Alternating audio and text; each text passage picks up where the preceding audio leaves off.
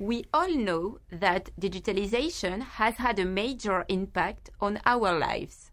But we do not know to what extent it has changed HR professionals' roles and activities. In this research, which is a joint initiative of two chairs, Une usine pour le futur and Reinventing Work, our objective is to go further. We aim to understand the impact of digitalization on the HR function and whether it has changed the repartition of activities between HR professionals and proximity managers. In order to do so, we are currently launching a survey involving HR professionals from BNP Paribas and Safran. In this survey, we ask questions about digitalization today, but also about their views on how digitalization will change their tasks, their relationships among their teams, as well as their positioning within companies in the future.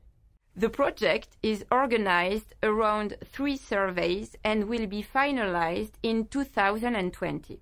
In order to shape the future of the HR function more precisely, we believe it is vital to better understand how HR professionals view themselves, their roles, and their positions today and tomorrow. Another benefit will be to improve HR competencies and career paths.